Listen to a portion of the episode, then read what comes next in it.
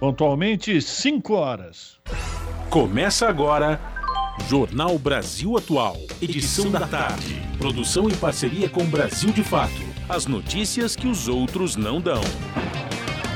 Movimentos populares, política, direitos humanos, economia, mundo do trabalho, cultura e prestação de serviço. Jornal Brasil Atual.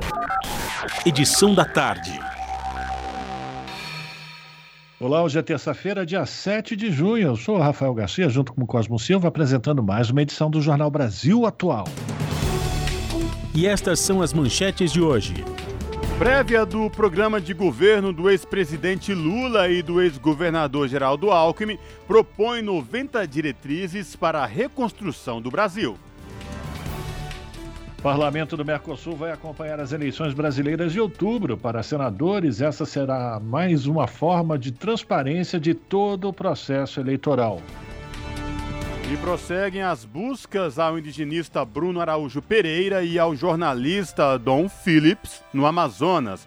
Forças de Segurança Nacional anunciam reforço das equipes. Universidades públicas afirmam que o governo federal, sem contar a inflação, diminuiu o orçamento em um bilhão de reais em relação a 2019. Durante a audiência pública, Tereza Campelo, ex-ministra do Desenvolvimento Social, afirma que o desmonte de políticas fez crescer a insegurança alimentar, que já atinge 47% das famílias com crianças até 5 anos. Cidade de São José dos Campos recebe o primeiro encontro de comunidades impactadas por projetos de instituições internacionais. O evento reúne representantes comunitários de toda a América Latina. O ex-presidente Lula participa de forma virtual do lançamento do Quilombo nos, do, nos Parlamentos, realizado pela Coalizão Negra por Direitos em São Paulo. Número de escolas municipais da capital paulista com alunos, professores e funcionários infectados pela Covid tem crescido nas últimas semanas e a prefeitura não se posiciona sobre o uso de máscaras e não fornece testagem gratuita para a comunidade escolar. Boletim divulgado pelo Ministério da Saúde aponta que novos casos de chikungunya e zika vírus têm aumentado em todo o país. Estados que mais registraram aumento são os do Nordeste. 5 horas, 2 minutos, horário de Brasília. Participe do Jornal Brasil Atual edição da tarde por meio dos nossos canais nas redes sociais. facebook.com barra Rádio Brasil Atual. No Instagram, arroba Rádio Brasil Atual. Twitter, arroba RA Brasil Atual ou pelo WhatsApp, o número é 11 96893 7672. Você está ouvindo? Jornal Brasil Atual, edição da tarde. Uma parceria com Brasil de Fato. Na Rádio Brasil Atual. Tempo e temperatura. Tarde desta terça-feira aqui na capital paulista é de tempo nublado. Neste momento, os termômetros marcam 21 graus. Para hoje, tem previsão de chuva durante o período da noite e da madrugada, chuva com intensidade fraca a moderada e em bairros localizados. Em Santo André, São Bernardo do Campo e São Caetano do Sul, a tarde desta terça-feira também é de tempo nublado, 16 graus neste momento. No ABC também tem previsão de chuva durante o período da noite e da madrugada. É uma chuva mais generalizada, com intensidade fraca a moderada, e temperatura fica na casa dos 16 graus durante a madrugada. Tempo fechado em Mogi das Cruzes, agora os termômetros marcam 17 graus. Em Mogi tem previsão de pancadas de chuva durante o período da noite e da madrugada, chuva com intensidade moderada. A temperatura durante a madrugada fica na casa dos 16 graus. E em Sorocaba, região do interior de São Paulo, a tarde desta terça-feira é de tempo bem nublado, agora 22 graus. Em Sorocaba, a previsão é de chuva com intensidade moderada no período da noite, que se estende para o período da madrugada. Já já eu volto para falar como fica o tempo nesta quarta-feira. Frio e chuva, hein? Na Rádio Brasil Atual, está na hora de dar o serviço. São 5 horas e 5 minutos. Vamos saber a situação do trânsito na cidade de São Paulo. A CT, que é a Companhia de Engenharia de Tráfego aqui da capital, informa que neste exato momento são 39 quilômetros, quilômetros de lentidão em toda a cidade de São Paulo, as regiões que apresentam maiores índices. Sul com 17 quilômetros e Oeste com 15 quilômetros de lentidão respectivamente. E olha, o trânsito aqui na Avenida Paulista, sentido Consolação, é intenso e esta mesma situação é para quem vai no sentido do Paraíso. Portanto, na Avenida Paulista, neste exato momento, trânsito muito intenso nos dois sentidos. E muita atenção, você que possui veículo com placas finais 3 e 4, hoje essas placas não podem circular no centro expandido por conta do rodízio municipal. E a situação dos trens do metrô também se encontra em tranquilidade. O metrô informa que todas as linhas operam com situação de tranquilidade. O trabalhador, a trabalhadora que vai utilizar as linhas do metrô da cidade de São Paulo na tarde desta terça-feira também não vão encontrar nenhum problema. E esta mesma situação se repete nos trens da CPTM, que é a Companhia Paulista de Trens Metropolitanos, que atende aí toda a capital e Grande São Paulo, incluindo o ABC Paulista. E agora informação muito importante para você que pretende pegar as rodovias Anchieta e Imigrantes rumo à Baixada Santista. A Ecovias, que é a concessionária que administra o sistema Anchieta Imigrantes, instalou a operação Comboio. Então, portanto, a operação Comboio em vigor tanto pela rodovia Anchieta como pela rodovia dos Imigrantes. Isso para quem desce da capital rumo a Baixada Santista. E para você que está ouvindo a rádio e vai subir da Baixada Santista rumo à capital ou ABC Paulista, o trecho pela rodovia dos imigrantes lá na Baixada Santista está muito lento. A opção para quem sobe da Baixada para a capital e o ABC é a rodovia Anchieta, porque o trânsito é tranquilo. Contudo, a Ecovias pede atenção redobrada aos motoristas por conta da neblina no trecho de serra, que neste momento é muito alta. E, portanto, muita atenção você que pretende pegar as rodovias no final desta tarde de terça-feira por conta de neblina e pouca visibilidade. Olá, eu sou Siba, estou aqui na Rádio Brasil Atual 98.9 FM, que toca as músicas que as outras não tocam, que dá as notícias que as outras não dão. Participe da programação pelo WhatsApp 96893 7672.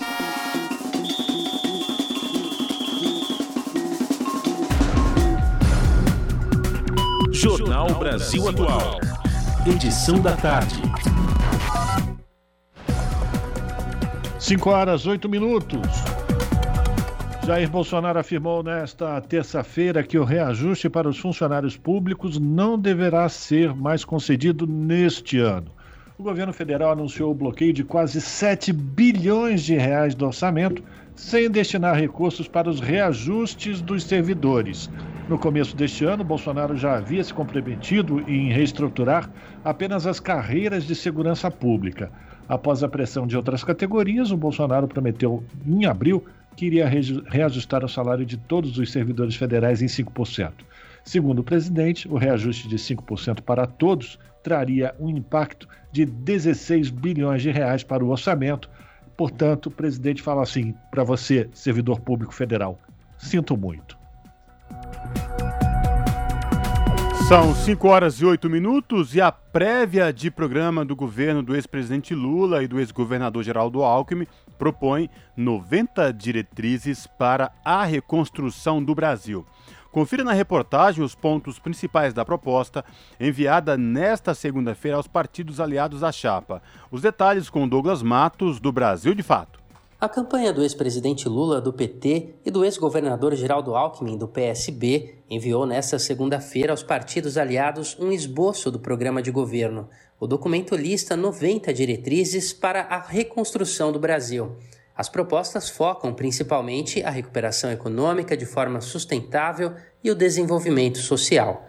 O texto afirma que a política econômica vigente é a principal responsável pela decomposição das condições de vida da população, da instabilidade e dos retrocessos na produção e no consumo.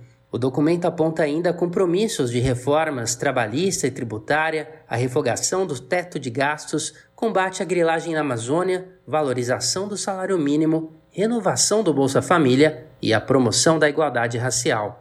Em um trecho do texto, a campanha afirma que o trabalho está no centro do projeto de desenvolvimento e que a chapa defende a revogação total da reforma feita na gestão Temer.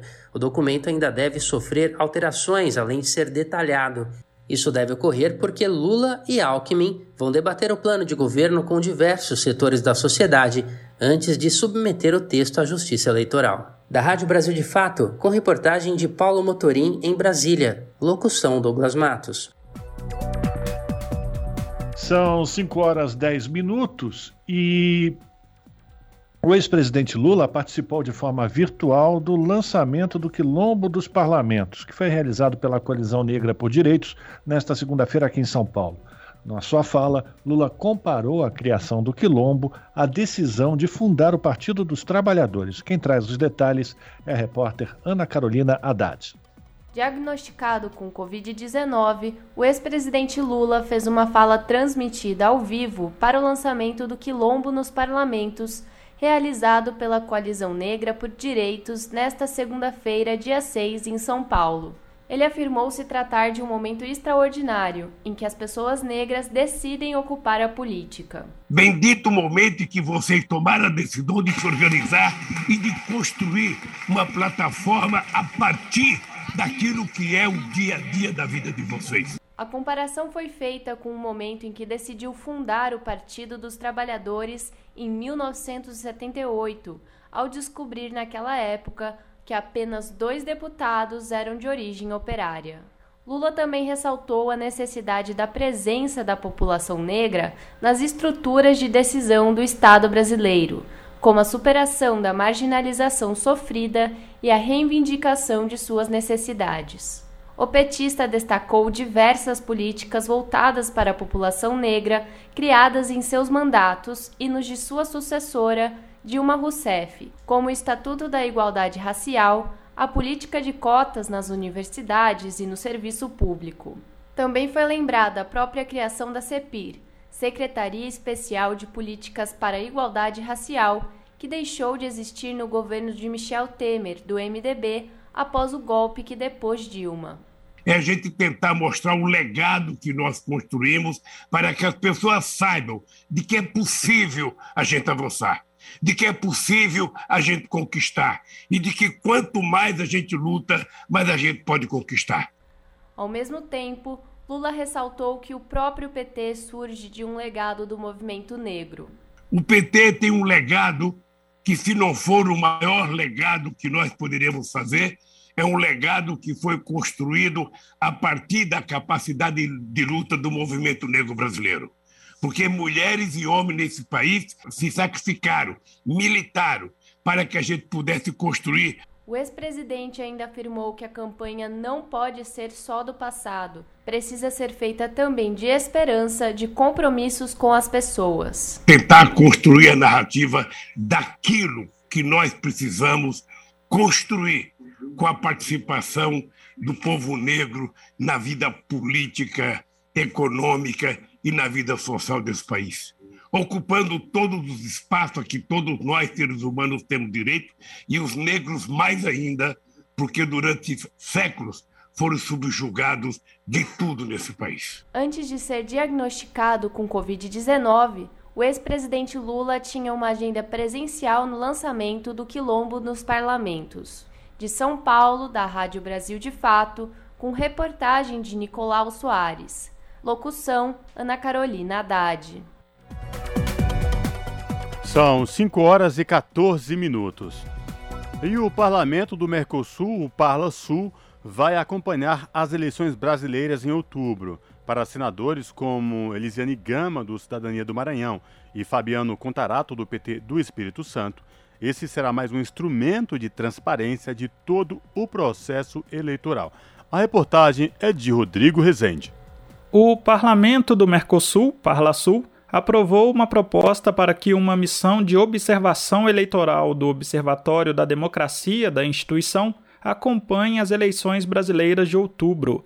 A senadora Elisiane Gama, do Cidadania do Maranhão, afirmou que esse será mais um instrumento para demonstrar a transparência de todo o processo eleitoral brasileiro. Nós temos percebido de forma muito, muito clara o esforço da justiça brasileira através do TSE no sentido de promover a transparência de todos os processos em relação à urna eletrônica e aí, portanto, por tabela, um fortalecimento da democracia brasileira. Fabiano Contarato, senador pelo PT do Espírito Santo, saudou a iniciativa. Então nós temos que fortalecer as instituições do Estado Democrático de Direito e eu faço aqui a minha manifestação no sentido de que esse Parla Sul efetivamente vai dar uma grande contribuição determinando essa missão internacional para acompanhar com o observatório nas eleições presidenciais. O primeiro turno das eleições acontece em 2 de outubro e o segundo está previsto para o dia 30. Da Rádio Senado, Rodrigo Rezende. 5 horas 15 minutos e prosseguem as buscas ao indigenista Bruno Araújo Pereira e ao jornalista Dom Phillips no Amazonas. Os dois desapareceram no fim de semana. Eles tinham ido a uma localidade chamada Lago do Jaburu, onde o jornalista faria uma entrevista. Em seguida, no domingo, passaram pela comunidade de São Rafael, de onde seguiriam para Atalaia do Norte. Foi no percurso de barco entre esses dois últimos locais que eles sumiram. Quem traz mais informações é a repórter Ana Lúcia Caldas. Em nota, a Unijava, União das Organizações Indígenas do Vale do Javari, informou que Bruno é alvo de ameaças de madeireiros e garimpeiros que tentam invadir terras indígenas na região. Ele é funcionário da FUNAI e está de licença. Já o jornalista é colaborador do jornal The Guardian e trabalha em um livro sobre meio ambiente com apoio da Fundação Alicia Patterson.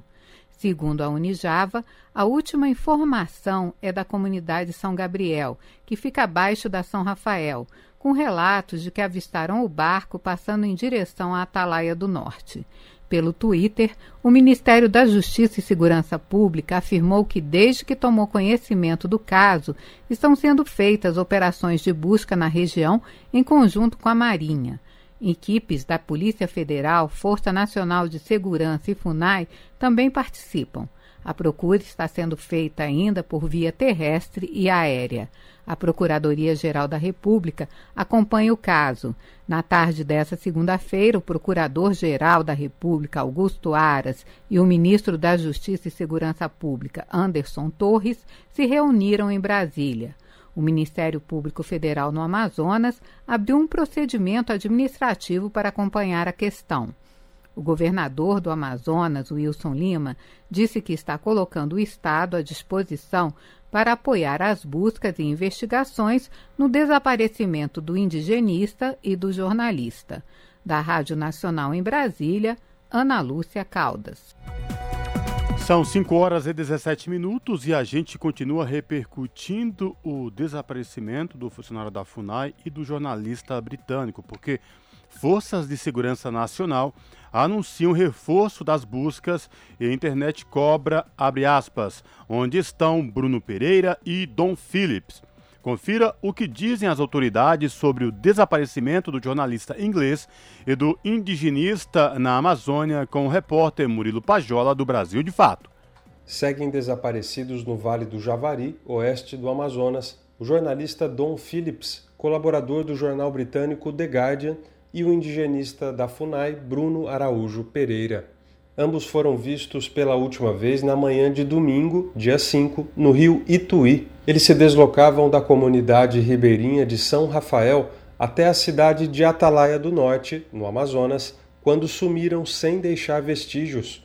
Depois que as primeiras 24 horas do desaparecimento foram completadas e uma intensa campanha nas redes sociais ganhou força, diversos órgãos e autoridades anunciaram ações e medidas para colaborar na localização dos profissionais. A Polícia Federal informou que está acompanhando e trabalhando no caso em nota, a instituição informa que diligências estão sendo empreendidas e serão divulgadas em situação oportuna. A equipe da corporação envolvida nas buscas ouviu nesta segunda-feira, dia 6, as duas últimas pessoas que se encontraram com o indigenista e com um jornalista inglês antes do desaparecimento. Um dos homens é uma liderança indígena e o outro seria um pescador. A PF não divulgou o nome das duas pessoas ouvidas mas afirmou que eles não são suspeitos, que falaram na condição de testemunhas e que depois foram liberados. A Marinha emitiu uma nota oficial em que informa que enviou, na manhã desta segunda-feira,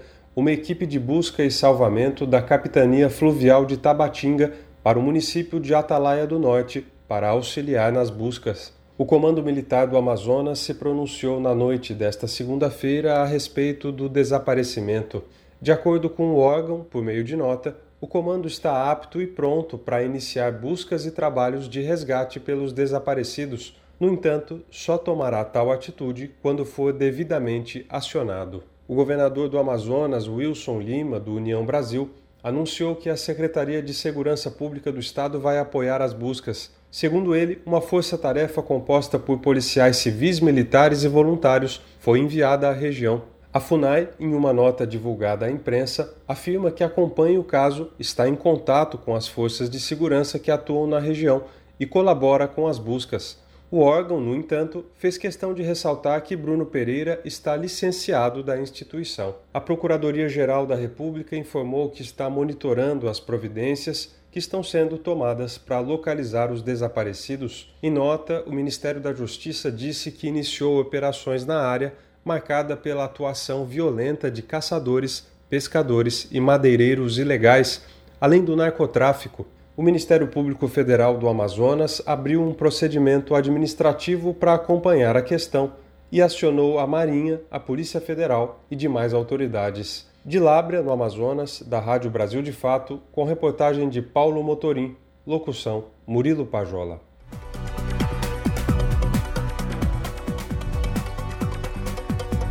São 5 horas 21 minutos, Jornal Brasil Atual, edição da tarde. Agora a gente vai falar de uma decisão do Supremo Tribunal Federal que não deve mais incidir imposto de renda sobre valores recebidos como pensão alimentícia. A maior parte dos ministros concordou com o relator, o ministro Dias Toffoli. A decisão foi tomada na votação no plenário virtual, que foi encerrada na última sexta-feira. O Toffoli entendeu que o recebimento de pensão alimentícia não pode configurar aumento de patrimônio. Por isso, não há necessidade de incidência do imposto de renda. A ação analisada pelos ministros foi protocolada no Supremo Tribunal Federal pelo Instituto Brasileiro de Direito de Família. São 5 horas e 22 minutos e as universidades federais afirmam que o orçamento, sem contar a inflação, caiu 1 bilhão de reais em relação a 2019. Da Rádio Câmara de Brasília, quem traz os detalhes é Silvia Munhato.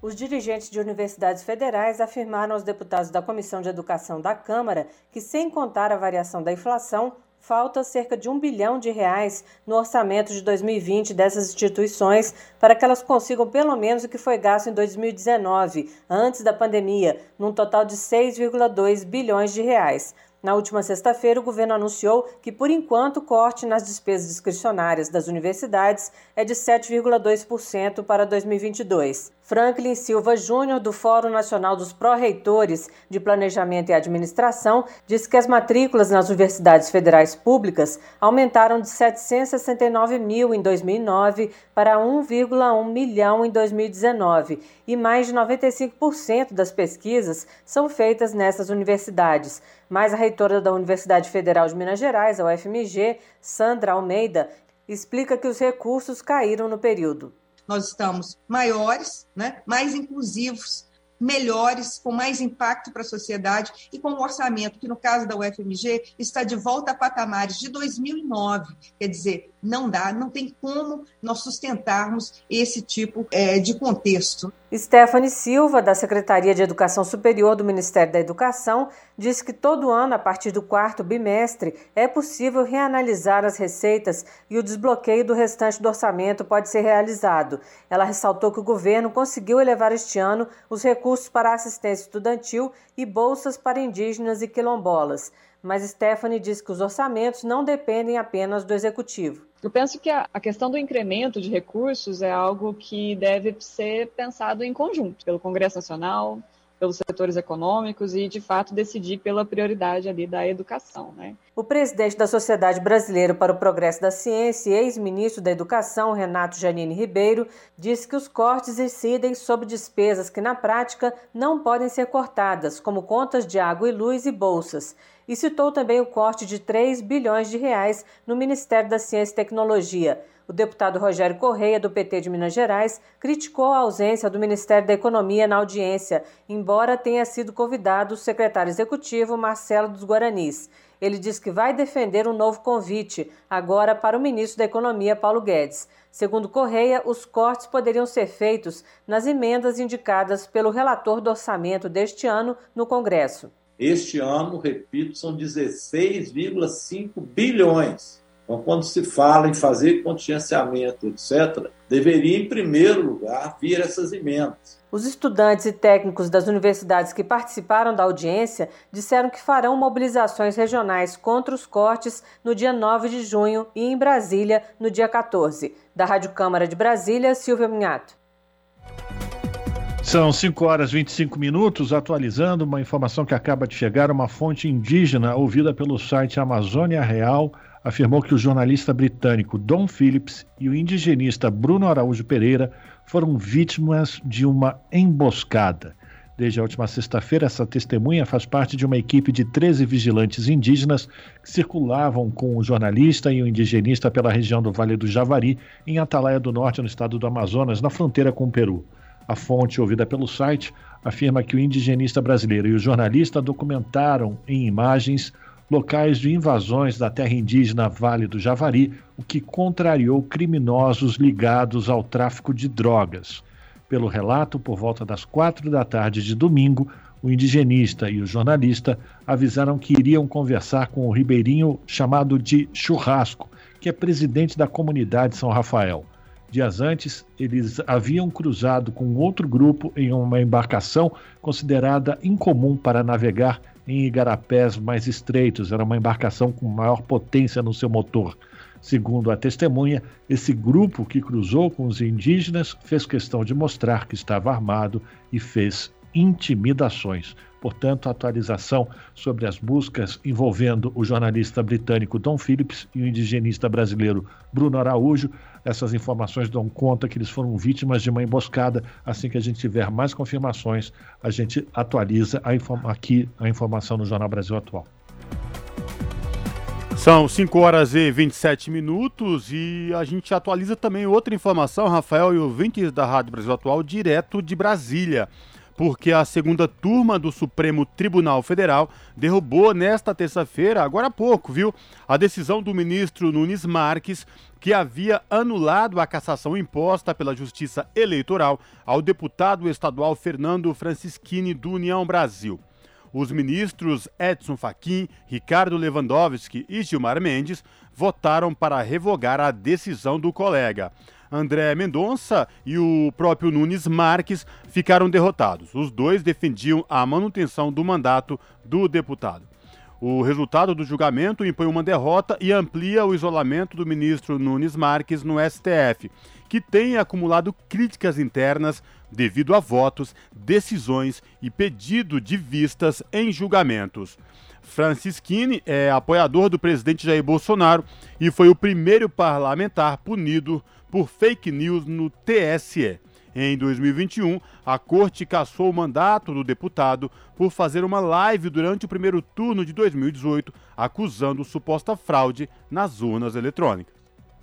Esse é o Jornal Brasil Atual, edição da tarde. Uma parceria com Brasil de Fato. Agora são 5 horas e 28 minutos e alimentos contaminados causam perdas anuais de 95 bilhões de dólares em produtividade. Este 7 de junho é o Dia Mundial da Segurança Alimentar e as Nações Unidas alertam para mais de 200 doenças causadas por bactérias, vírus ou parasitas em comidas e as crianças representam 40% dos afetados. Da ONU News em Lisboa, as informações com Lê da Letra. As Nações Unidas marcam neste 7 de junho o Dia Mundial da Segurança Alimentar, destacando que existem mais de 200 doenças causadas por bactérias, vírus ou parasitas que contaminam alimentos. Comidas impróprias para o consumo são uma enorme ameaça à saúde, afetando 600 milhões de pessoas todos os anos, sendo que as crianças com 5 anos ou menos representam 40% dos casos. A ONU calcula que 420 mil pacientes chegam a morrer por ano depois de ficarem doentes por consumir alimentos contaminados. Os impactos também são econômicos. Em países de rendas baixa ou média, as perdas em produtividade chegam a 95 bilhões de dólares por ano. Para evitar casos, boas práticas de higiene são fundamentais. A organização lembra que as doenças alimentares são infecciosas ou tóxicas e invisíveis a olho nu. Por isso, a importância de garantir segurança em todos os estágios da cadeia de produção, desde o plantio até o preparo e consumo dos alimentos. Neste ano, o Dia Mundial da Segurança Alimentar observa o tema Comida Mais Segura, Saúde Melhor. As Nações Unidas ressaltam que apenas quando os alimentos estão seguros para o consumo é possível obter todos os valores nutricionais que garantem uma boa saúde. Da ONU News, em Lisboa, lê da letra. E o nosso contato agora no Jornal da Rádio Brasil Atual é com o Vitor Nuzzi, o Vitor Nuzzi, que é repórter do portal da Rede Brasil Atual, redebrasilatual.com.br. Olá, Vitor, prazer falar contigo, seja muito bem-vindo. Obrigado, Cosmo, prazer falar com você novamente. Vitor, quais destaques do portal da RBA você traz para os nossos ouvintes nesta terça-feira? Cosmo, a gente acompanhou, né? Eu acompanhei eh, durante parte da manhã, da tarde, uma audiência pública na Câmara e tratou de um, de um assunto desagradável, né? que é o, a volta do Brasil, chamado, chamado Mapa da Fome. A, a Comissão de Seguridade e Família da Câmara ouviu algumas pessoas, né, especialistas nesse tema, e uma delas foi a ex-ministra Tereza Campelo, que durante cinco anos foi ministra do Desenvolvimento Social e Combate à Fome, até, até 2016, até o impeachment, né?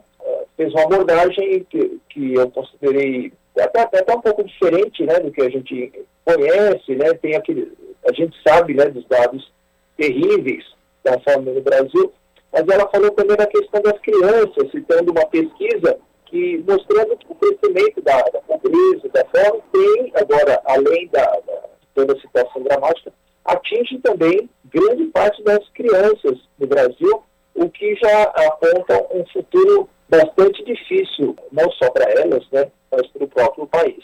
Ô, Vitor, isso, e isso fica claro quando a gente é, começa a analisar e perceber o quanto o atual governo de Jair Bolsonaro vem desmontando políticas públicas que eram muito necessárias, que tavam, faziam parte do dia a dia, o que levou o Brasil lá atrás a sair do mapa da fome, mas infelizmente o atual cenário é muito complicado, para não dizer outra palavra, não é, Vitor? Exato, Cosmo. É uma série de políticas né, que foram desenvolvidas, né, de, além do próprio SUS, né, teve o Bolsa Família, o plano de alimentação escolar, agricultura familiar, ou seja, uma, uma série de, de, de, políticas né, que evidencia né, que essa questão tinha uma prioridade, né, é uma questão urgente né, e, e, que não se resolve apenas né, com uma distribuição de cesta básica, como a gente sabe. Né. Claro que isso pode ser uma, uma ação emergencial, mas uh, um problema dessa natureza né, que, que se criou, né, se desenvolveu ao longo dos, dos anos, de décadas, tem uma, uma solução demorada também e, e, envolve muitas políticas públicas, né, coordenadas, integradas. É, é isso que a gente passou a, a, perder nos últimos anos mesmo, né? Tudo, tudo que foi construído e, claro, naquele período houve o crescimento da pobreza, da extrema pobreza, mas isso é um processo muito longo, né? Não se acaba de um dia para o outro, mas que exige é, prioridade, exige definição, né, programa de Estado e vontade política de, de resolver, né, de enfrentar. Ô, Vitor, você falou da audiência pública e o que os participantes, qual foi a reação dos participantes para esse atual momento vivido no Brasil, dessa questão da insegurança alimentar e da fome, Vitor? A, audiência foi conduzida pela deputada Alice Portugal, do PCdoB da Bahia, ainda, além da Tereza Campelo, né, da ex-ministra, a gente teve duas, teve o um representante da FAO no Brasil, que é o, é o Fundo das Nações Unidas para Agricultura e Alimentação, que é o mexicano Rafael Zavala, e duas professoras, né, a professora Patrícia Boer, que é da Unicamp, e também preside a Associação Brasileira das Origens Desenvolvimentistas da Saúde e da Doença, que trata também da questão assim, da, a saúde né, já, está sendo determinada a partir do nascimento da criança, né? E, esse, e, o que ela fala dos primeiros dos mil dias, que é um período que vai da gestação até os primeiros dois anos de vida, são determinantes para o que vai acontecer com essa criança. E além dessa professora, Patrícia Boé, a gente também tem a presença da Fabiola de Souza, que é professora e médica pediatra, falando que não só na questão da, da insegurança, né, a gente tem um problema, um outro problema de qualidade da alimentação no Brasil. Além de, de muita gente não comer ou ter dificuldade no acesso à alimentação, além da desnutrição, a gente tem outros problemas, como comer mal, né? Isso traz carência de vitamina, obesidade, que é outra face do problema da alimentação no Brasil. E aí ela lembrou, inclusive, que no período recente, falando de um outro problema brasileiro, que é a inflação, que os 20 itens que mais aumentaram de preço recentemente na alimentação, 19 desses 20 são alimentos in natura, é, verdura, hortaliça, e ao mesmo tempo os processados né, como salsicha, como panela, ficaram abaixo da inflação. Como ela lembrou, tem até um artigo que eu achei sugestivo, que eu estou citando no texto, chamado Os Pobres as Salsichas. Quer dizer, além de não comer, é, ter uma dificuldade muito grande no acesso à alimentação, a gente come, na média, né, come muito mal. E isso em grande parte pelo, pelo problema do, do preço né, dos, do, dos produtos, como a gente sabe. Bom, eu reforço aí o convite para os nossos ouvintes aqui do Jornal da Rádio Brasil Atual, acessar aí o portal da Rede Brasil Atual, redebrasilatual.com.br e conferir na íntegra essa reportagem do Vitor Nuzzi. Vitor, obrigado mais uma vez por falar com os nossos ouvintes aqui no Jornal da Rádio Brasil Atual. Se cuide, espero falar contigo em uma próxima oportunidade, viu? Abraço. Abraço, Cosmo. Já estou com a quarta dose. Cuide-se você também aí. Até a próxima. Maravilha. Falamos aqui com o Vitor Nuzzi no Jornal Brasil Atual. São 5 horas e 36 minutos e o Brasil troca cada vez mais áreas de plantio de alimentos pela produção de commodities para exportação. Segundo pesquisadores ouvidos pelo Brasil de Fato, enquanto o agronegócio infla em lucro e em área ocupada, também sobem os números da inflação, da fome e da devastação ambiental no país. De Recife, quem traz mais informações é Daniel Lamir. Nas propagandas com o slogan Agro é pop, agro é tech, agro é tudo, transmitidas pela Rede Globo desde 2016, há uma ideia de que o modelo do agronegócio fornece basicamente todas as coisas boas e necessárias da vida. A indústria, que segundo o bordão da peça publicitária é a riqueza do Brasil, só cresce em um país que vê sua população empobrecer.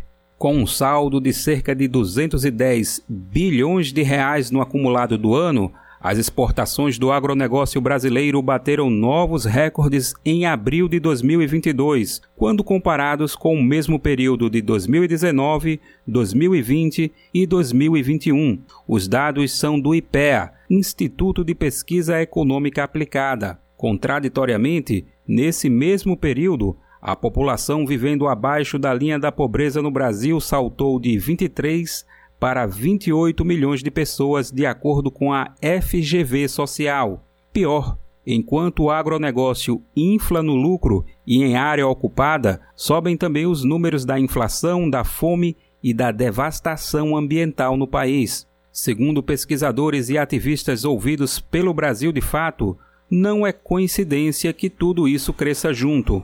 Kelly Mafor, da direção nacional do MST, Movimento dos Trabalhadores Rurais Sem Terra, afirma que o agronegócio não produz alimentos, produz commodities, ou seja, produtos em estado bruto de origem agropecuária ou de extração mineral, usados como matéria-prima para a fabricação de outros produtos. Citando o último censo agropecuário do IBGE, feito em 2017, Kelly Mafor ressalta que quem produz alimentos é a agricultura familiar e camponesa. No Brasil, no entanto, a área de plantio de alimentos vem perdendo significativo espaço para as commodities. Tem esse problema de diminuição da área plantada e avanço do, da produção de commodities. Por exemplo, região sudoeste do estado de São Paulo, houve um avanço significativo da soja sobre áreas que antigamente se dedicavam à produção de feijão.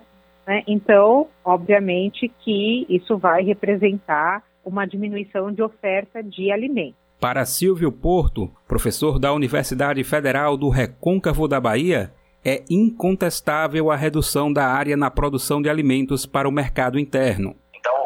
Grande questão exatamente é que há um, uma transferência de área da agricultura familiar em decorrência da desestruturação de políticas e em decorrência também possivelmente do próprio envelhecimento é, da população rural, sobretudo no caso de, de estabelecimentos rurais de, de, base familiar, vamos dizer assim, né? que a juventude não fica, em que as pessoas é, ficam lá, o, o, casal mais velho, e acaba sendo opção o arrendamento ou a venda. Tá? Então, infelizmente, é um processo de desestruturação de sistemas de produção vinculado à agricultura familiar camponesa, né? mais mais de policultivo, mais diversificados, sendo transferidos efetivamente. Para Silvio Porto, a situação afeta diretamente a condição de abastecimento alimentar no país, e a rota, pelo visto, segue nesse sentido. Até 2030, o Ministério da Agricultura prevê, por um lado, a redução de 2 milhões de hectares para arroz, feijão e mandioca, e por outro, o avanço em 27% da área voltada para soja e milho. Ana Chan, autora do livro Agronegócio e Indústria Cultural: Estratégias das Empresas para a Construção da Hegemonia, destaca também um investimento feito pelo setor para a constituição de um imaginário positivo há um investimento forte nessa propaganda e nessa construção de um imaginário positivo de que agro é tudo, agro é tech e agro é pop. Então, isso vem pela publicidade, mas isso vem pelas novelas, isso vem pelas grandes feiras, os grandes agro shows. Por outro lado, nas palavras de Kelly Mafor, a produção dos alimentos no Brasil está completamente abandonada. Um dos caminhos para atuar contra a fome no país seriam, de acordo com a dirigente do MST, os programas PAA, de aquisição de alimentos, e PENAI, de alimentação escolar. Ao mesmo tempo, Kelly Mafor ressalta que essas ações tiveram o orçamento reduzido pelo governo Bolsonaro. Da Rádio Brasil de Fato, com reportagem de Gabriela Moncal de São Paulo. Locução: Daniel Lamir. As notícias que os outros não dão. Jornal Brasil Atual. Edição da tarde. Uma parceria com Brasil de Fato. Agora são 5 horas e 42 minutos, Jornal Brasil Atual, edição da tarde. A gente vai fazer contato com o repórter Vinícius Konchinski, lá de Curitiba, porque a gente vai trazer o destaque do portal do Brasil de Fato, brasildefato.com.br. Vinícius, boa tarde, bem-vindo aqui ao Jornal Brasil Atual, tudo bem? Boa tarde, tudo bem, tudo bem, ouvindo. Vinícius, vamos falar então desse arremedo de plano que o governo federal lançou ontem de uma maneira atabalhoada, essa tentativa de reduzir o ICMS, ou reduzir o custo dos combustíveis. Estiveram presentes nesse anúncio o Bozo, quer dizer, o, o Bolsonaro, o Paulo Guedes, o presidente do Senado, o presidente da Câmara, e poucas pessoas conseguiram entender de onde viriam esses recursos de, de, enfim, em que o governo federal estaria restituindo esses valores do ICMS para os estados. Você consegue já explicar para os nossos ouvintes do que se trata essa proposta maluca? Olha, é, é realmente uma proposta que não é muito simples de, de compreender. É, bem, esse é o meu ofício tentar é, ir ali a fundo e tentar explicar o que está acontecendo. Vou tentar resumir aqui, mas basicamente o que o governo federal quer é que os governos dos estados reduzam o ICMS, que é um imposto estadual, que é cobrado sobre os combustíveis. E o, o presidente Bolsonaro disse ontem que, caso os governos estaduais concordem com essa redução do, ICMS, ele faria um aporte nos cofres dos estados para compensar essa redução. É, vale lembrar que o Bolsonaro ele colocou como uma bandeira do governo dele e colocou como vilão do preço dos combustíveis o ICMS, que é, o, é um imposto estadual que todos os governos cobram sobre o, o, a gasolina e o óleo diesel. Esse imposto estadual ele tem uma alíquota variável. Cada estado cobra um percentual sobre o imposto, é, do imposto sobre o combustível. Bolsonaro vem dizendo que ele já reduziu os impostos federais, que o ICMS é o vilão do preço do combustível. E aí ontem, numa, numa, num anúncio junto com o ministro Paulo Guedes, junto com o Arthur Lira, presidente da Câmara, junto com o Pacheco, presidente do Senado, ele, de certa forma, pressiona os governos estaduais a zerarem esse, esse, esse imposto para tentar, de uma forma meio que desesperada ali, conter o aumento do preço do combustível, que nesse ano está é, tá para lá de absurdo. Vinícius Cosmo falando, boa tarde para você. Como é que tá o tempo aí em Curitiba, Vinícius? Boa tarde, Cosmo. Tá aquela chuvinha bem curitibana, friozinho aqui, paranaense. Frio também chegou aqui em São Paulo, viu? Mas, Vinícius, essa proposta agora é, trazida por Bolsonaro há poucos meses da eleição, meio que soa como uma proposta eleitoreira e, ao mesmo tempo, tirar a responsabilidade de si e jogar no colo dos governadores. Como é que os governadores estão enxergando, estão analisando e vendo essa proposta de Bolsonaro, Vinícius? É com muita resistência, Cosmo. É, realmente, é, parece que Bolsonaro assistiu durante três anos o preço dos combustíveis subir, subir, subir e assistiu quieto. E aí, há poucos meses da eleição presidencial, parece que, que ele está desesperado e parece que ele precisa, de uma certa forma, resolver isso de uma forma ou de outra. Ele já tentou mexer na presidência da Petrobras, mexer na diretoria da Petrobras, mas isso não surtiu o efeito que ele imaginava, que ele gostaria. E agora ele coloca essa, essa proposta de zerar o ICMS para, no colo dos governadores.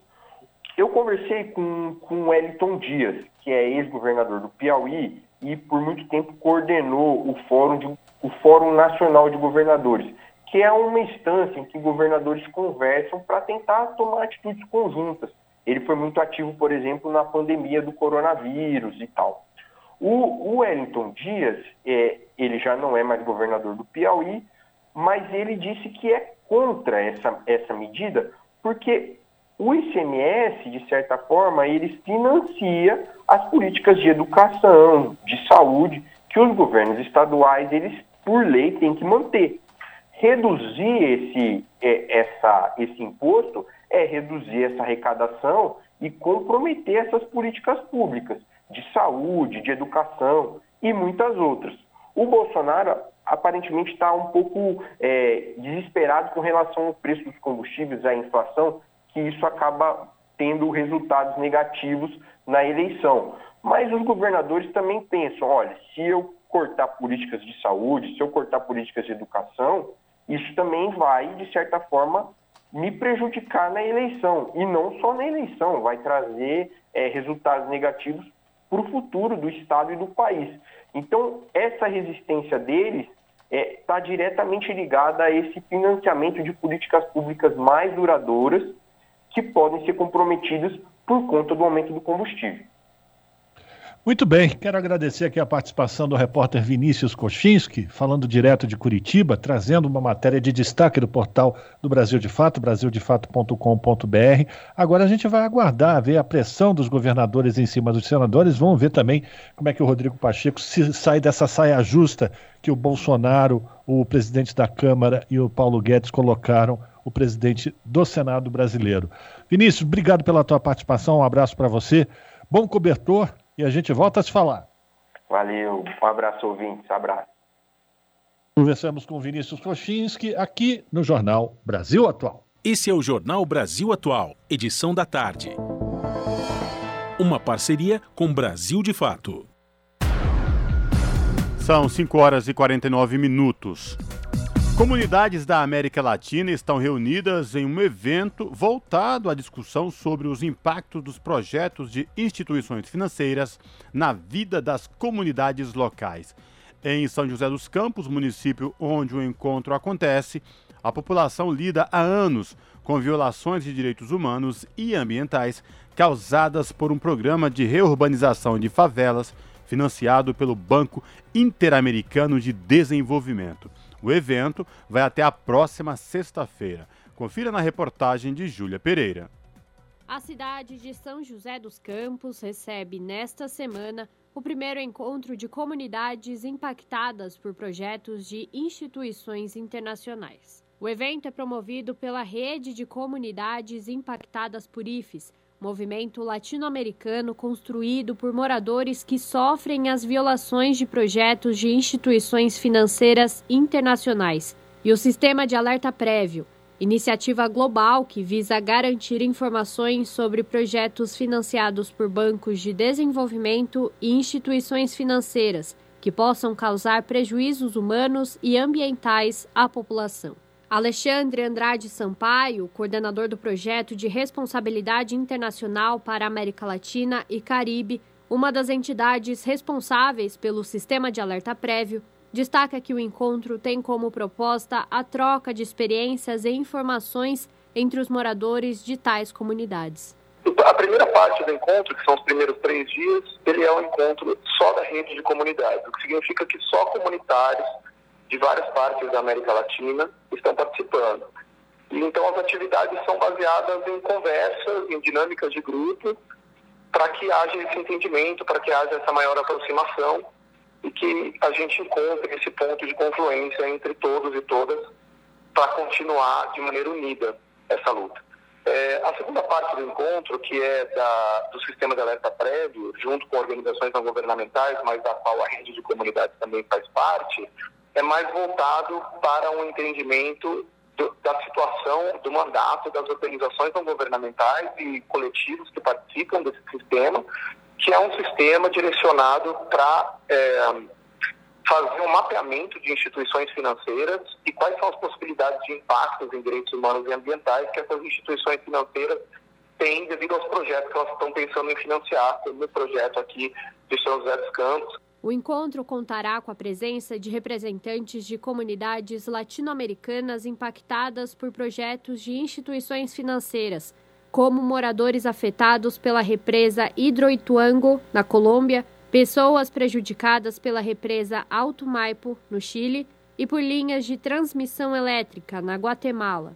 Grupos atingidos por projetos construídos no Brasil também estarão presentes no encontro, como as comunidades tradicionais impactadas por remoção forçada em Teresina, quilombolas afetados pela construção de parques eólicos na Serra do Araripe e coletivos impactados pela hidrelétrica de Belo Monte. Os moradores de São José dos Campos, cidade que abriga o evento, estarão presentes para denunciar os efeitos da reestruturação urbana ocorrida no município por meio de dois principais projetos. Um deles é o programa Habitar Brasil BID, que contou com verbas do Banco Interamericano de Desenvolvimento para a Reurbanização de Favelas. Com a promessa de melhores condições de vida, 420 famílias das comunidades Nova Tatetuba, Detroit e Caparaó foram removidas de suas casas para o Jardim São José II, onde se depararam com situações ainda mais precárias. Cosme Vitor que dirige a rede de comunidades impactadas por IFES, ao lado de Aimé Martinez, chama atenção para os impactos nos direitos humanos e ambientais causados pelos projetos na vida das comunidades, como a falta de saneamento básico, aumento da violência e dificuldade de acesso à zona central da cidade, o contrário daquilo que havia sido prometido à população. É um projeto do, do capital para favorecer capital. Então, não é um projeto que vem melhorar a qualidade de vida do cidadão ou da cidadã. Pelo contrário, o projeto, pelo seja qualquer um financiado, seja para grandes empresas, para grandes rodovias, só veio com o objetivo, entendeu? Violar os direitos humanos das pessoas, violar o direito, o direito à, à, à diversidade, o direito à água, água que está raríssima, né? e contribuir para o aquecimento global. Então, são esses, são esses tipos de, de, de financiamento que o banco faz, que só tem um objetivo, melhorar a vida do, de quem tem muito dinheiro. É isso que o financiamento trouxe para a gente. Para um lado, pobreza, morte, fome e desemprego. Por outro, a bonança do espaço. O primeiro encontro internacional da rede de comunidades impactadas por IFES e do Sistema de Alerta Prévio da América Latina acontece em São José dos Campos, São Paulo, até a próxima sexta-feira, dia 10 de junho. Júlia Pereira, Rádio Brasil Atual e TVT. Agora são 5 horas e 55 minutos. O Banco Mundial revisou levemente para cima a previsão para o crescimento do produto interno bruto brasileiro em 2022 para 1,5%, conforme relatório divulgado nesta terça-feira. Em janeiro, a expectativa era de crescimento de 1,4%. Em compensação, a entidade reduziu de 2,7 para 0,8% a previsão de expansão econômica do país para o ano que vem. O Banco Mundial reduziu sua previsão de crescimento global em 1,2 ponto percentual para 2,9% em 2022 e alertou que a invasão da Ucrânia pela Rússia agravou os danos da pandemia de Covid-19, que fará com que muitos países provavelmente entrem em recessão. Segundo o relatório, a ocupação russa aumentou a desaceleração da economia global que está agora entrando no que pode se tornar um, abre aspas, período prolongado de crescimento fraco e inflação elevada, a chamada estagflação. São 5 horas e 56 minutos. Produtos utilizados nas festas juninas têm alta maior que a inflação. As informações com a repórter Sayonara Moreno. Nos últimos 12 meses, a inflação medida pelo IPCA, o Índice Nacional de Preços ao Consumidor, subiu mais de 10%. Mas a situação ficou pior quando o assunto é o tradicional cardápio das festas juninas.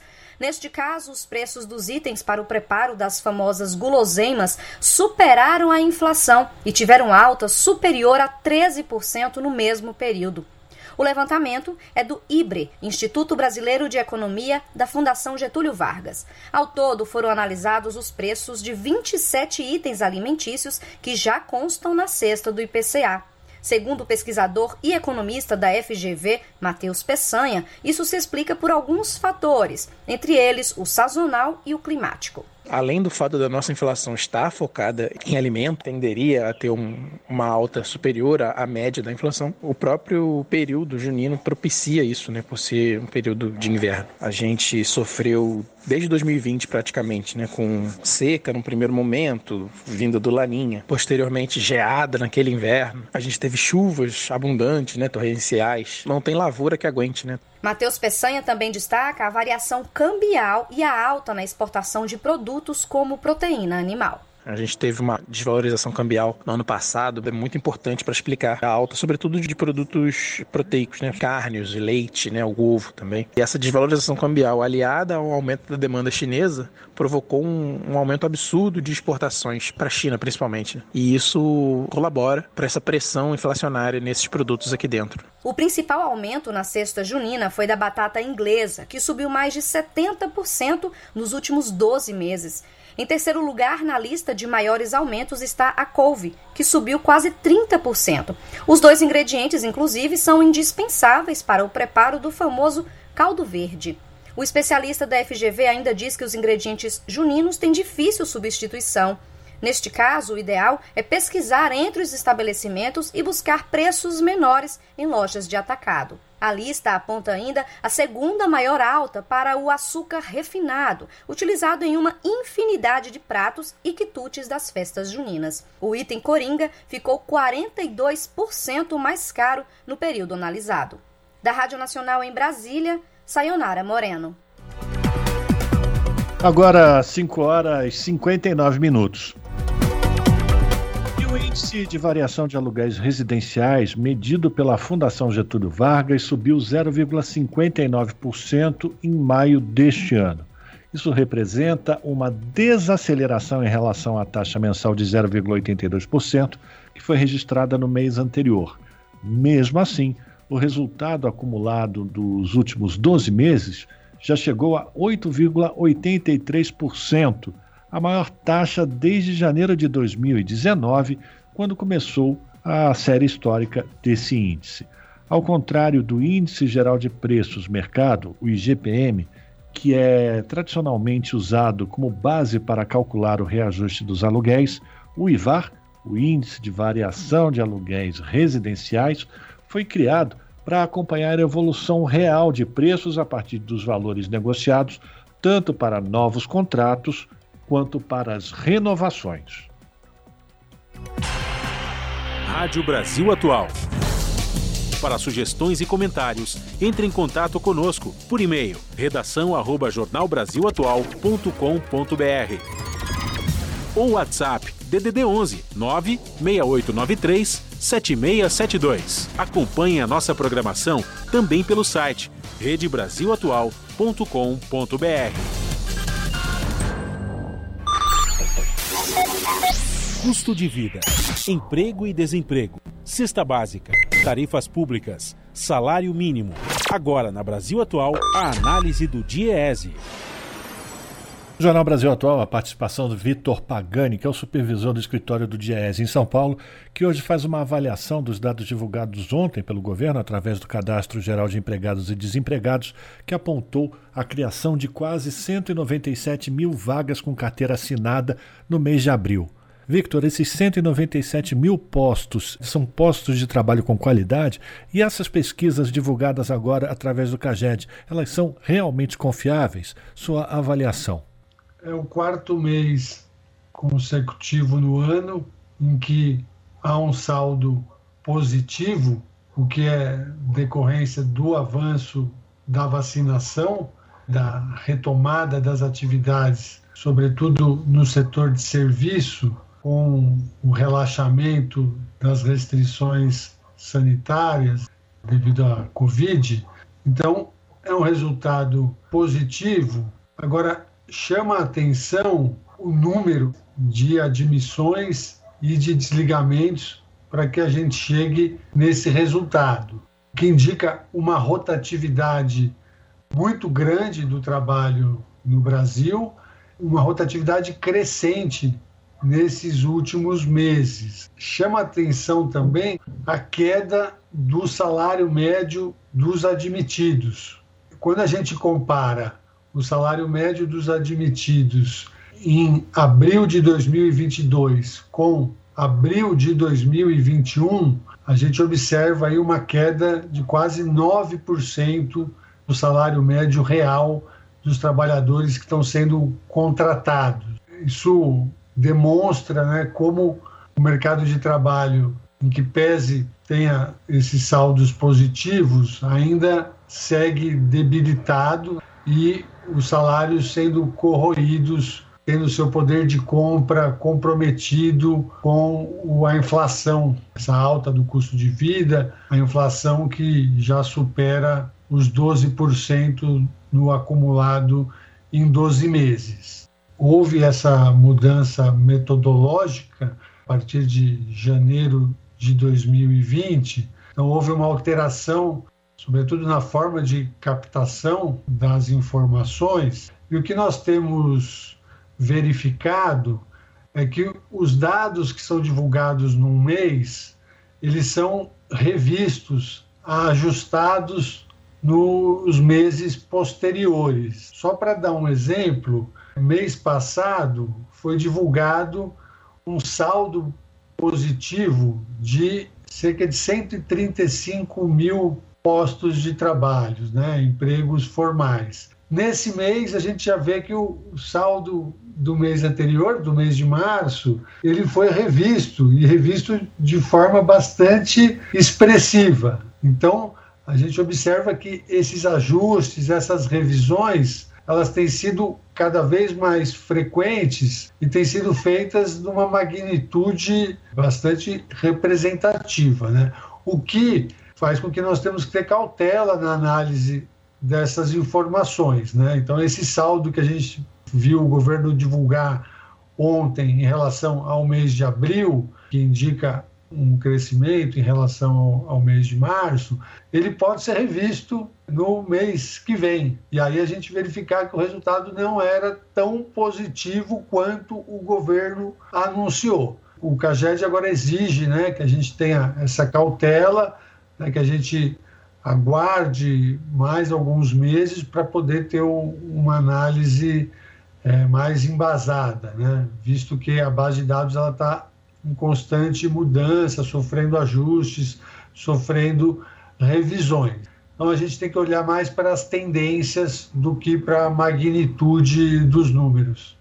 Esse foi Victor Pagani, que é o supervisor do escritório do DIEESE, o Departamento Intersindical de Estatística e Estudos Socioeconômicos, aqui em São Paulo, para o jornal Brasil Atual. Você está ouvindo? Jornal Brasil Atual, edição da tarde. Uma parceria com Brasil de Fato. São 5 horas e 5 minutos. O número de escolas municipais com alunos, professores e demais funcionários infectados pela Covid-19 tem crescido exponencialmente nas últimas semanas.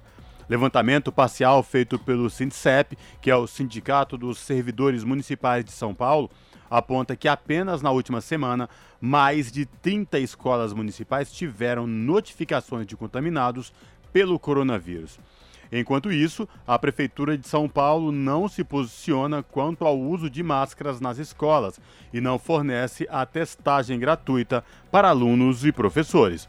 A reportagem é de Larissa Bora. Casos de contaminados por Covid-19 nas escolas da cidade de São Paulo estão aumentando. Com a ajuda de professores, o Sindicep, Sindicato dos Servidores Municipais de São Paulo, tem feito levantamento sobre o número de contaminados em cada escola. Só na região do Butantã, são 33 escolas municipais que somam mais de 70 casos confirmados de Covid-19 entre funcionários, professores e alunos. A professora Sabrina Teixeira, que leciona na região do Butantã e é representante escolar do SIMPEEM, Sindicato dos Profissionais em Educação do Ensino Municipal de São Paulo, comenta que a prefeitura enviou o documento com orientações sanitárias nas escolas. Porém, de acordo com a professora, são recomendações e não medidas obrigatórias, como, por exemplo, o uso de máscaras. A gente já tem coisas que não foram implantadas desde é, o início da pandemia, né, como foi a questão da ventilação nas escolas, né, não houve um, um investimento, uma grande melhora nesse sentido. Mas o que tinha, o que estava ajudando muito era a questão da obrigatoriedade do uso das máscaras. Desde o final do ano passado, a gente tem 100% dos alunos na escola. Então, é, foi um espanto. Inicialmente, é, os alunos, as famílias, não retiraram a máscara, mas é, aos poucos né, foi se afrouxando. E, e hoje, se não tiver uma política que obrigue né, a, o retorno das máscaras, não vai voltar a, a, a fazer uso. E aí está tendo uma mistura né, de síndrome gripal, de H2N3, Covid na escola. Desde a última semana, as escolas municipais já começaram a realizar o cancelamento de aulas presenciais devido ao aumento no número de contaminados. A Escola Municipal de Ensino Fundamental, professor Paulo Gonçalo dos Santos, na zona leste de São Paulo, tem oito turmas que ficarão afastadas até o dia 15 deste mês. Maciel Nascimento, dirigente das trabalhadoras e trabalhadores da educação do Sindicep, comenta que a orientação do sindicato para a suspensão das aulas é a partir de dois casos em uma mesma sala. Porém, sem testagem, fica difícil saber quem está contaminado. Logo no início, quando começou a voltar os casos da contaminação, o Sindicep fez uma campanha para alertar a, a comunidade usuária e também os profissionais da necessidade de tomada de algumas medidas, né? E nós nos baseamos, inclusive, na publicação de março, porque existe um protocolo de volta às aulas do mês de março de 2022. A última atualização tinha sido feita em julho de 2021. E nós falávamos, não, agora é um novo momento, tem que olhar e precisa orientar as escolas no sentido de poder baixar algumas portarias, algumas determinações de como deve ser feito. A suspensão é dois casos numa mesma sala suspende a atividade presencial. Qual é o problema? Os pais, eles encaminham as crianças no sentido de poder conseguir, inclusive, desenvolver né, o seu poder laboral e tudo mais, e não avisa a escola que a criança ou espirrou, ou teve gripe, ou está com dor de garganta. A gente descobre com a criança dentro da sala de aula, né? Porque a criança não esconde, né? Que está dodói. E aí eu preciso de ter um outro caso para poder fazer a suspensão. Nesse sentido, a criança já transitou por toda a escola, já desenvolveu todas as atividades, perdeu aquela questão da, da medição, né, da temperatura na entrada, não tem mais isso, né, o uso da máscara não existe porque eu vou medir temperatura, né? Então são situações bastante complexas que a gente, a priori, algumas escolas não queriam suspender. A gente começou a intervir, né, soube de um caso, ó, a diretora não quer liberar, não quer me afastar vamos lá conversar. Ligava e acabava afastando. Outra preocupação dos professores e sindicatos da categoria é em relação aos alunos com menos de dois anos de idade, que ainda não tomaram nenhuma dose da vacina. O dirigente do Sindicato dos Servidores Municipais de São Paulo, Maciel Nascimento, avalia que a proposta da Secretaria Municipal de Educação de ter salas multietárias, ou seja, juntar nas salas crianças de dois anos com bebês de seis meses, é uma forma de aumentar o risco de contaminação dessas crianças. O mais gritante para a gente, no entanto, é a educação infantil. São as crianças pequenas, os bebês 0 a 3, né, que ainda não possuem autorização para vacina, não possuem vacina dirigida a esse público. E a gente está, ao invés de nós estamos promovendo aí uma diminuição no número de crianças por sala, a gente está promovendo aí uma, uma, uma, ampliação, quando a prefeitura propõe a sala multietária, que é juntar o bebê de seis meses com a criança de dois anos na mesma sala de aula, né, no mesmo espaço o que é um absurdo. Então a gente está questionando a proposta da Secretaria Municipal de Educação em estabelecer né, as salas multietárias na educação num período tão complicado como esse. Né? Mistura, além das complicações pedagógicas, nós temos uma complicação com as contaminações, que são essas crianças de dois anos, um ano e meio, na mesma sala dos bebês de seis meses, que é um absurdo. A reivindicação dos professores é a mesma que no começo da pandemia, comenta a professora e representante escolar do Simpem, Sabrina Teixeira. Segundo ela, a negligência por parte da Prefeitura de São Paulo não poderia acontecer após mais de dois anos de pandemia. Então, tem que ter todos os protocolos, o teste, enfim, máscara na escola, profissionais de limpeza, para que a gente possa controlar essa situação. Depois de dois anos né, aí da, da pandemia, não dá para dizer que a prefeitura não sabe o que fazer e que não sabe como lidar com a situação. Né? Larissa Borer, Rádio Brasil Atual e TVT.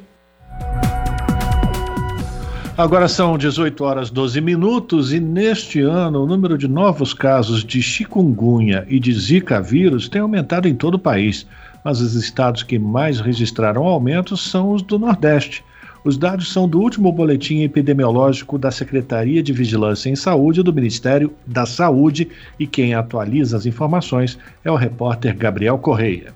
Até a última semana de maio, o país registrou 98 mil casos de chikungunya, cerca de 46 casos por 100 mil habitantes, um aumento de mais de 91% na comparação com o ano passado. 80 mil deles só no Nordeste, 140 casos por 100 mil habitantes. A situação mais preocupante são os estados do Ceará, que chega a 295 casos por 100 mil habitantes, e a Paraíba, 242. A Secretaria de Saúde da Paraíba ativou na semana passada uma sala de situação para arboviroses, que são as doenças causadas por mosquitos. Estão sendo executados exames rápidos em casos de suspeita e foi aberto um plantão de dúvida para a população. Ainda de acordo com o último boletim epidemiológico, até a penúltima semana de maio, dos 4.800 casos de Zika vírus no Brasil, o Nordeste acumula 3.500 casos. São seis registros por 100 mil habitantes. Só no Rio Grande do Norte, esse índice sobe para 35. Para enfrentar as arboviroses, a Secretaria de Saúde do Rio Grande do Norte está realizando oficinas para os agentes de combate às endemias e comunitários e dá suporte aos municípios para a notificação de casos e realização dos exames laboratoriais. De acordo com o Ministério da Saúde, o aumento no número de casos está ligado à sazonalidade das doenças. Segundo a pasta, os ciclos de transmissão das doenças são agravados quando as ações preventivas, em especial as ações domiciliares, não são realizadas de forma correta. Outro fator para o recente aumento seria a redução das visitas de agências de saúde às residências, devido à emergência sanitária da Covid-19. O Ministério também envia materiais e realiza oficinas aos profissionais dos estados e municípios. Da Rádio Nacional em São Luís, Gabriel Correa. São 6 horas e 14 minutos. A Prefeitura de São Paulo monitora o estado de saúde de uma mulher de 26 anos hospitalizada com suspeita de ter contraído a varíola dos macacos. Segundo o prefeito Ricardo Nunes, a paciente passa bem. Familiares e pessoas que residem próximo à mulher também são acompanhados pela gestão municipal para, em caso de confirmação do diagnóstico, ter o um mapeamento da contaminação. Nesta segunda, o governo do estado já tinha confirmado que um caso era investigado na capital. O Brasil não possui até o momento nenhum caso confirmado da doença. Em nota divulgada na segunda, o Ministério da Saúde informou que sete casos estão em investigação. Os estados de Santa Catarina, Ceará, Mato Grosso do Sul, Rio Grande do Sul e São Paulo têm um caso suspeito cada um e há ainda dois casos em monitoramento em Rondônia. E a região da Cracolândia, no centro de São Paulo, registrou um novo confronto entre dependentes químicos e a Guarda Civil Metropolitana na manhã de hoje. Bombas de gás foram utilizadas nas proximidades da Praça Princesa Isabel, um dos pontos onde os usuários de droga passaram a se concentrar após a dispersão do chamado fluxo da rua Helvétia, no mês de março. Em nota, a Secretaria Municipal de Segurança Urbana afirmou que agentes da GCM que estavam na região da praça tiveram, segundo eles, que intervir no princípio de tumulto causado pelos usuários devido à presença de uma equipe de reportagem que estava no local. Segundo a Secretaria de Segurança Pública, um homem de 25 anos foi preso em flagrante na rua Helvétia por porte de drogas. Desde abril, a Prefeitura de São Paulo internou de maneira involuntária mais de 20 dependentes químicos da região da Cracolândia. A internação involuntária pode ser solicitada por um familiar ou responsável legal do usuário. São 6 horas e 16 minutos. E deputados discutem pornografia de crianças e adolescentes na internet. Da Rádio Câmara de Brasília, quem traz os detalhes é Carla Alessandra. Segundo dados do Ministério da Saúde, a cada hora, três crianças sofrem abuso sexual no Brasil. Parte desses abusos são registrados e veiculados na internet, expondo as vítimas por anos a fio. O alerta foi feito pela chefe do Serviço de Repressão a Crimes de Ódio e Pornografia Infantil da Polícia Federal, Rafaela Parca, durante a audiência pública da Comissão de Ciência, Tecnologia e Informática da Câmara, que discutiu a compra de pacotes de fotos com pornografia nas redes sociais. Segundo Rafaela Parca, as imagens que são vendidas nas redes sociais têm duas origens. São feitas por meio do aliciamento das crianças e adolescentes com perfis falsos ou são postadas de forma voluntária por eles. Realmente, as crianças e os adolescentes que têm é, feito essas produções e compartilhamentos de imagem não têm essa noção que nós da polícia temos, né? porque estamos visualizando essas imagens no mundo inteiro, né? e rodam e não tem como tirar. É, é quase impossível retirar essas imagens. O Estatuto da Criança e do Adolescente prevê pena de reclusão e multa para quem produzir, vender, oferecer ou adquirir material pornográfico envolvendo crianças e adolescentes. Mesmo assim, em 2019, foram registradas 46.389 denúncias de materiais desse tipo circulando na internet no Brasil. A representante do Ministério da Mulher, da Família e dos Direitos Humanos, Maria Leolina, destacou que está sendo implementado um observatório para crimes sexuais online. O observatório nosso vai aqui monitorar a legislação, monitorar os projetos de lei nessa área, porque a gente sabe que as redes de predadores sexuais trabalham ativamente para flexibilizar a legislação dos países, para que eles possam cada vez mais avançar.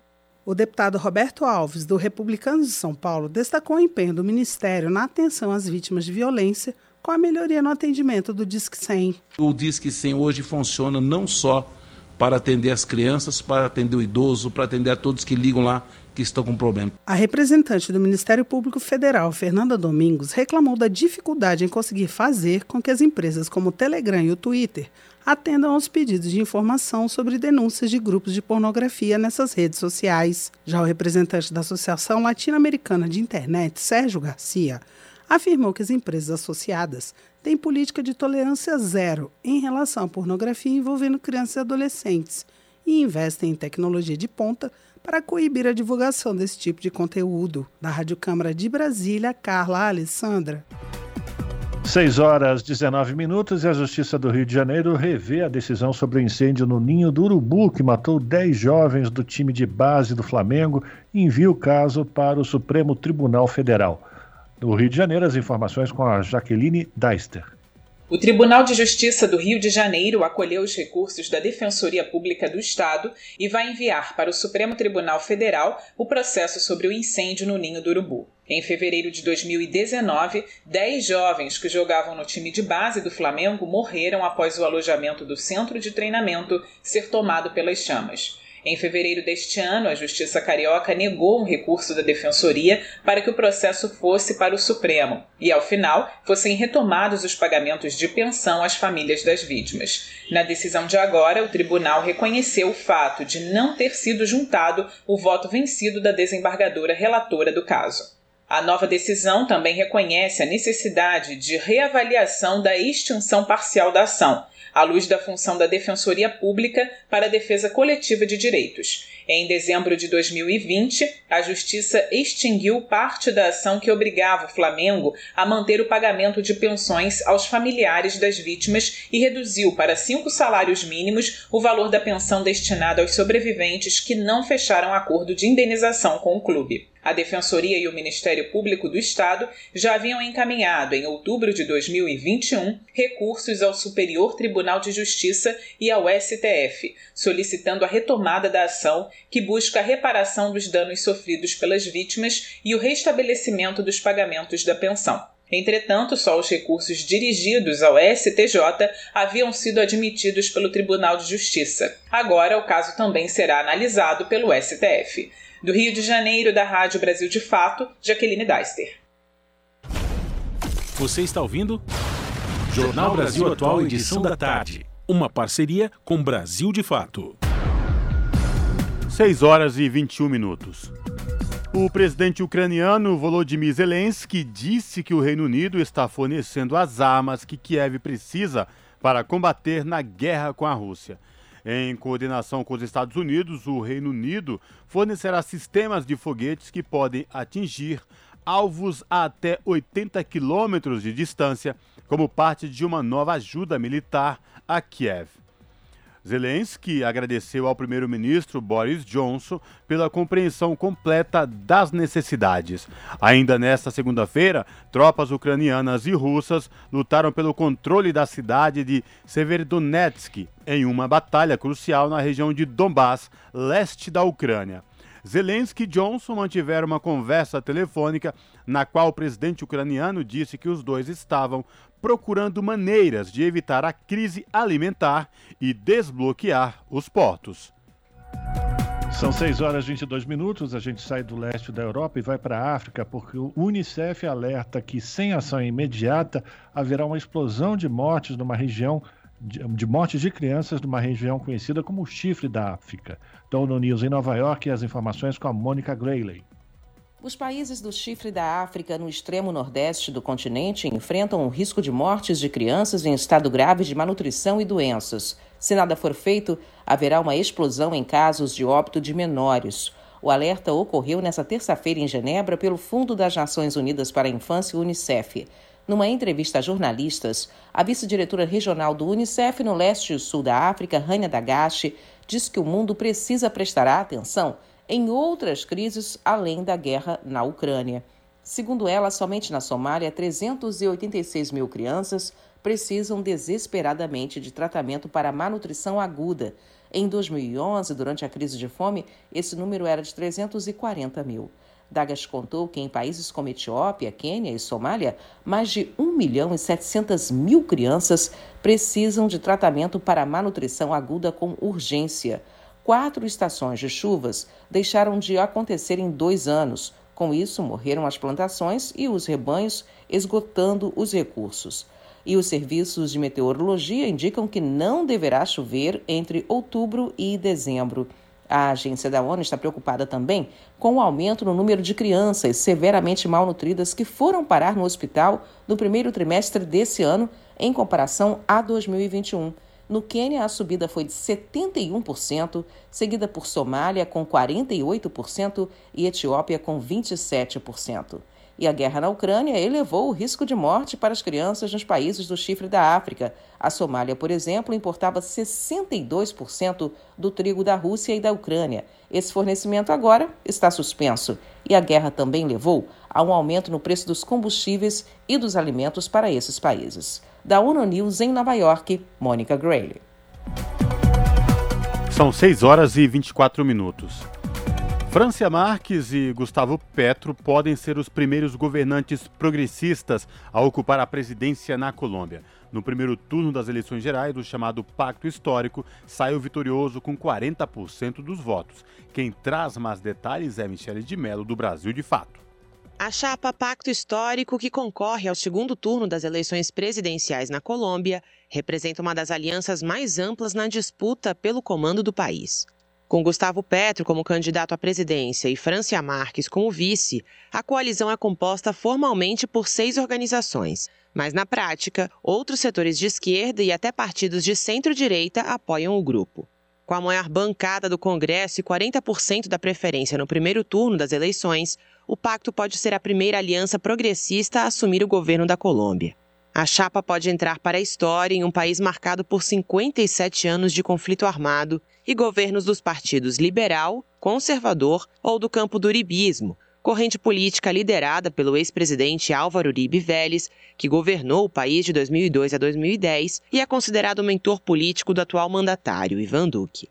Para Jimmy Moreno, membro da direção nacional do Congresso de los Pueblos, movimento que apoia a candidatura, mas não faz parte da coalizão, há uma elite colombiana que sente uma ameaça ao seu poder. Em Colômbia sempre está governando Na Colômbia se erigiu um sistema político de elites que tomaram conta dos territórios e suas riquezas. Por isso, hoje ostentam um poder político, econômico e militar que não querem perder. Para eles, é uma ameaça que o pacto histórico possa assumir o governo. Por isso, buscarão todas as formas para não deixá-lo governar ou, inclusive, tentarão derrubá-lo para que não se projete uma nova ideia de país. Empiecem a construir-se novas projeções de país. Esta é a terceira vez que Gustavo Petro concorre à presidência. Os votos do dia 29 de maio foram o dobro do resultado obtido no primeiro turno, em 2018, e oito vezes mais que a votação que lhe conferiu a vitória para a Prefeitura de Bogotá, em 2011. Maurício Ramos, da direção nacional da Marcha Patriótica, afirma que a unidade da esquerda é chave no processo. Nossa fortaleza é ter alcançado a unidade da esquerda. No entanto, ainda não conseguimos canalizar todo o potencial de mobilização para as urnas. Petro e França farão um governo de transição. Acredito que o que eles possam fazer é criar as condições para que nos tornemos um país onde as diferenças sejam resolvidas através do diálogo e do respeito. Mediante o diálogo, mediante o respeito. Petro é natural de Ciénaga de Ouro, departamento de Córdoba. Economista de 62 anos, foi militante do grupo guerrilheiro Movimento 19 de Abril na sua juventude e tinha o codinome de Comandante Aureliano. Ele foi um dos responsáveis pela transição da guerrilha urbana no partido Aliança Democrática M19, pelo qual foi constituinte em 1991 e deputado até 2006.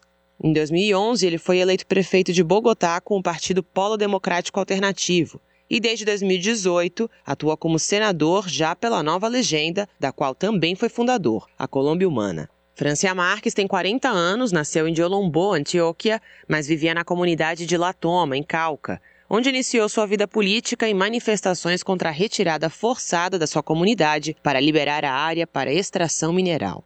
Tornou-se advogada para representar sua comunidade e, em 2018, ganhou o prêmio Goldman Environmental pelo seu papel como defensora do meio ambiente. Até iniciar a campanha para a presidência, também atuava no Conselho Nacional pela Paz. Para os movimentos e organizações de esquerda que compõem a aliança eleitoral, a dupla representa um momento de ruptura para a política do país, que se expressou na escalada de mobilizações nos últimos quatro anos, o ápice dessas movimentações foi a organização da maior greve geral da história da Colômbia, iniciada em abril do ano passado.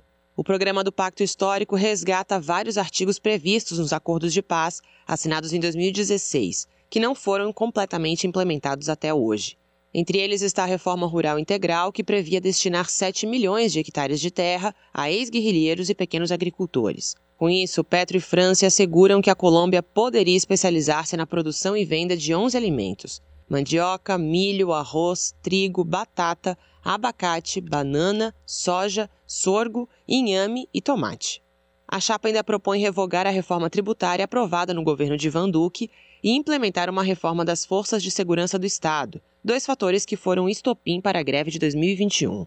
Também prometem ensino superior gratuito para os mais pobres, assim como bolsas de incentivo para estudantes de baixa renda. De Bogotá, Colômbia, da Rádio Brasil de Fato, Michele de Mello. Muito bem, a gente termina aqui mais uma edição do Jornal Brasil Atual, que teve trabalhos técnicos de Fábio Balbini, na produção, a Juliana Almeida e a Letícia Holanda. Na apresentação, Cosmo Silva e Rafael Garcia. Você fica agora com o papo com o Zé Trajano. Na sequência, tem o seu jornal a partir das 7 da noite, pelo canal 44.1 Digital, sinal aberto para toda a região metropolitana de São Paulo. Nós voltamos amanhã, a partir das 5 da tarde. A todos, um bom final de terça-feira e até lá.